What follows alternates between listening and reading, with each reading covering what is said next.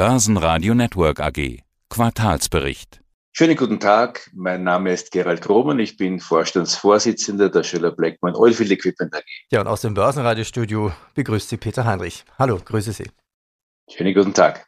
Mit Ihrem Werkzeug kann man noch Öl und Gas bohren. 2022 schon vervierfachte die Schöller Blackman Oldfield Ausrüstungsfirma das Ergebnis und der Auftragseingang war auf einem Allzeithoch von 0,65 Milliarden Euro. Wie viel davon haben Sie eigentlich in Q1 schon abarbeiten können?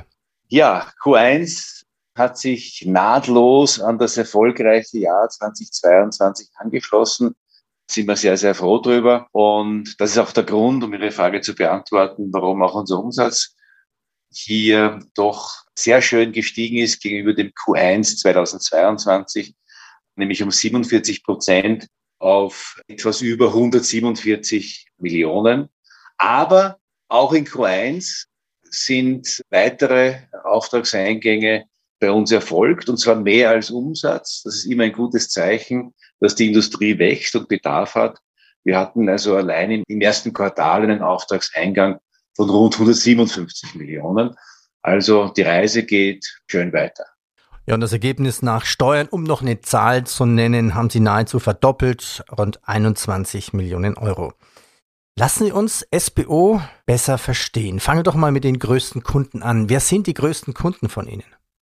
Ja, unsere Kundenbasis ist in der Zwischenzeit schon sehr heterogen. Auf der einen Seite sind es die drei bis vier großen Ölfield-Service-Gesellschaften wie Schlumberger, Baker Hughes, Halliburton, aber auch Weatherford. Aber auf der anderen Seite zählen auch die großen Ölgesellschaften zu unseren Kunden, sowohl die nationalen wie Petrobras, Saudi Aramco, ADNOC, als auch die internationalen wie Shell, Philips, Conoco und viele andere. Und so gesehen sind wir breit aufgestellt, nicht nur geografisch. Schöller Bleckmann hat ja ein weltumspannendes Netz, nicht nur von Vertriebsgesellschaften, sondern auch von Produktionsgesellschaften. Und so gesehen haben wir hier einen ganz guten Mix. Sprechen wir auch über Effizienzsteigerungen für Ihre Kunden. Ihre Technik, wie wird das eingesetzt? Definitiv. Da, da möchte ich ein bisschen ausholen, von unten vom Verständnis her. Und SBO macht ja die klassischen Schlüsselkomponenten, also für diese Industrie, die Sie gerade aufgezählt haben. Dann kann man sich fragen, ja, was machen Sie jetzt da genau? Wie tief sind eigentlich die Löcher, die Sie da bohren müssen? Und Sie machen ja antimagnetische Bohrstangenkomponenten sowie Hightech Joel Rilling Tools für das Bohren und danach natürlich für das Komplementieren von diesen horizontalen Wheels. Wenn man jetzt von oben bohrt, dann kommt man nicht immer gut heran. Man muss auch teilweise von der Seite bohren, um die restlichen Öl- und Gasvorkommen da ranzubekommen. Und hier gibt es ja zwei Fachbegriffe. Das eine ist die MWD und die LWD. Wie funktioniert's? Ja, ich möchte nicht zu technisch werden. Das könnte den Zeitraum dieses Interviews sprengen. Aber grundsätzlich ist es schon so, wie Sie sagen, dass eben die Bohrlöcher immer tiefer und anspruchsvoller werden. In der Zwischenzeit ist man in der Lage, drei, vier, fünf Kilometer in die Tiefe zu bohren, äh, sieben, acht, zehn Kilometer horizontal zu bohren und hier in dieser Tiefe und in dieser Entfernung den Bohrstrang auf ein paar Meter genau zu führen. Eben in den Sweet Spot, wo die Öl- und Gaslagerstätten eben dann hier am besten ausgefördert werden können. Und dazu bedarf es Spezialwerkzeuge, um hier die Richtung zu steuern, um die Richtung zu erkennen und den Bohrstrang voranzutreiben. Und da liefern wir Schlüsselkomponenten. Wir sind Weltmarktführer in den meisten Bereichen, in denen wir tätig sind. Und daher ist natürlich Technologie und immer hier die Technologie weiterzuentwickeln. Effizienz, Sie haben es schon gesagt, ein ganz wichtiger Faktor, denn letztlich ist es unser Ziel, dem Kunden einen Mehrwert zu liefern und dafür für den Mehrwert, den wir dem Kunden liefern, gut bezahlt zu werden. Und das schlägt sich auch mit den Margen nieder, denn wir haben immerhin eine EBITDA-Marge von rund 23 Prozent erzielt. Und wo ist jetzt da die Effizienz? Die Effizienz äh, liegt darin, dass wir in der Lage sind, wesentlich genauer den, mit unseren Tools oder unsere Tools helfen, den Bohrstein wesentlich genauer zu führen. Ein Schlüsselwort in unserer Industrie ist ROP, Rate of Penetration. Das heißt, wie rasch kann die Bohrung hier vorangetrieben werden? Sie müssen sich vorstellen, Offshore, so ein Offshore-Rig kostet eine halbe Million Dollar pro Tag. Das heißt, jeden Tag, den ich mir erspare, ist für unseren Kunden viel Geld. Und jetzt kommt ja noch der nächste Arbeitsschritt nach dem Bohren. Also Loch ist da, Öl und Gas ist gefunden. Wie geht es dann weiter? Sie nennen es ja dann Well Completion. Wie geht das? Ja, die Well Completion ist dazu da, um das Bohrloch für die Förderung von Öl und Gas vorzubereiten. Da gibt es verschiedene Technologien dazu, aber auch hier sind wir mit unserer Firma Wellboss, die also in Nordamerika tätig ist, aber auch im Mittleren Osten, sehr gut aufgestellt. Und ist dann das Geschäft für SBO beendet oder haben Sie dann noch mehr, was Sie den, Ihren Kunden dann weiter anbieten können? Ja, natürlich haben wir dann noch mehr. Und zwar bieten wir äh, in allen wichtigen Ölförderregionen sogenannte Reparatur- und Wartungszentren an. Denn das, was wir liefern und das, was unsere Kunden von uns einsetzen, unterliegt natürlich einem großen Verschleiß. Sie können sich vorstellen, wenn man da zig Kilometer durch Gestein bohrt, mit diesen amagnetischen Stangen, und dann unterliegen die einem gewissen Verschleiß. Die müssen immer wieder gewartet werden, repariert werden, im Wesentlichen wie ein gutes Auto. Und auch das bieten wir unseren Kunden an und, und wird sehr gerne von uns angenommen. Heißt das, Sie haben weltweit mehr Mitarbeiter im Einsatz als lokal? Definitiv, ja. Also wir haben über 1500 Mitarbeiter weltweit und ich glaube in Österreich sind es rund 400. Dieses Well Completion war ja mal eine Übernahme. Planen Sie vielleicht weitere Übernahmen?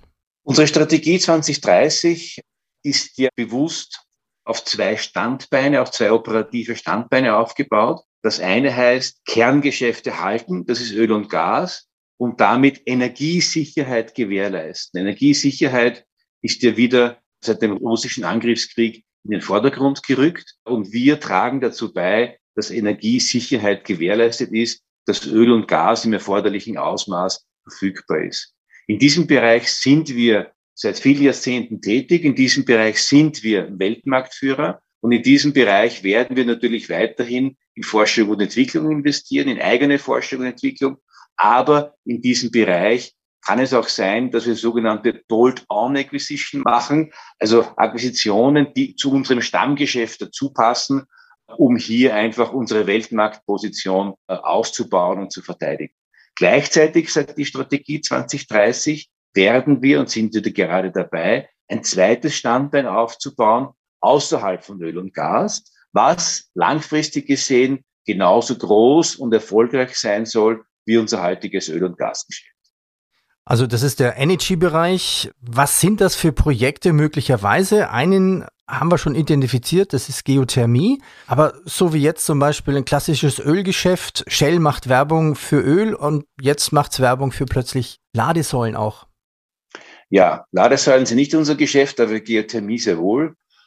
Wir haben auch für Shell schon Geothermiebohrungen in Holland abgeteuft. Wir sind gerade dabei, in Äthiopien ein Projekt zu starten auf Geothermiebasis. Hier sehen wir schönes Wachstum. Momentan sind die Umsätze noch relativ gering im Vergleich zum Gesamtumsatz, aber ich glaube, dass die Geothermie großes Zukunftspotenzial hat. Wir schauen aber nicht nur auf die Geothermie. Ich glaube und bin überzeugt, dass auch Wasserstoff und Wasserstoffderivate, grüner Wasserstoff, großen Zukunft hat. Und hier wollten wir uns auch positionieren der Unterschied ist, bei der Geothermie können wir bereits bestehende Produkte aus dem Öl- und Gasbereich einsetzen, denn im Wesentlichen ist es egal, ob ich nach Öl oder Gas bohre oder nach Geothermie heißen Quellen. Äh, beim Wasserstoff und Wasserstoffderivaten ist es unterschiedlich. Das sind doch komplett andere Ausrüstungsteile, die da benötigt werden. Und hier sind wir auf der intensiven Suche nach einem geeigneten Akquisitionsobjekt. Bei der Geothermie, bei den Projekten, liefern Sie da nur Ausrüstungen oder sind Sie da einen Schritt weiter? Bohren Sie dann für Kunden? Nein, sowohl im Öl- und Gasgeschäft als auch im äh, Geothermiegeschäft bohren wir nicht selbst, das machen unsere Kunden, sondern wir sind Ausrüster, wir sind Equipmentlieferer. Jetzt haben wir verstanden, Sie möchten weitere Übernahmen tätigen. In welcher Größenordnung? Wenn Sie ja am Kapitalmarkt tätig sind, brauchen Sie Kapital oder Sie haben es schon auf der Kasse? Also wir haben Gott sei Dank einiges in der Kasse. Wenn Sie in unsere Bilanz hineinschauen, sehen Sie, dass wir rund 300 Millionen Euro liquide Mittel zur Verfügung haben. Das ist schon einmal ein ganz gutes Startkapital oder Firepower, wie ich es nenne. Aber zusätzlich steht uns natürlich der Kapitalmarkt zur Verfügung. Wir haben laufend die Genehmigung der Hauptversammlung, dass wir zehn Prozent neue Aktien jederzeit begeben können. Also theoretisch wäre auch eine Kapitalerhöhung, wenn notwendig, denkbar. Was sind denn Ihre Ziele 2023? Ist schon ein neuer Rekord zu sehen? Toppen Sie nochmal das Jahr 2022? Ja, wie Sie wissen, sind wir traditionell sehr zurückhaltend, was Guidance betrifft.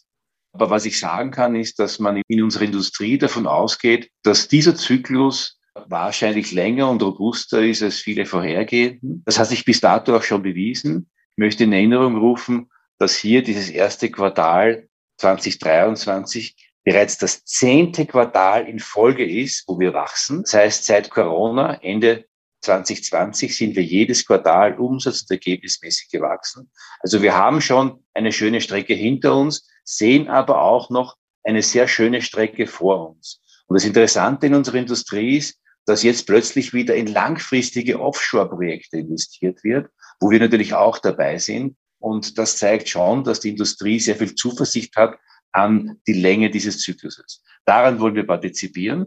Das erste Quartal hat sehr gut begonnen. Wenn nicht Unvorhergesehenes passiert, sollte 2023 ebenfalls ein sehr gutes Jahr werden. Herr Krohmann, vielen Dank und Ihnen viel Erfolg 2023. Ganz herzlichen Dank. Börsenradio Network AG, das Vorstandsinterview. Hat Ihnen dieser Podcast der Wiener Börse gefallen? Dann lassen Sie es uns doch wissen und bewerten Sie unseren Podcast mit vollen fünf Sternen. Vielen Dank und bis zum nächsten Podcast. Alles rund um Börse.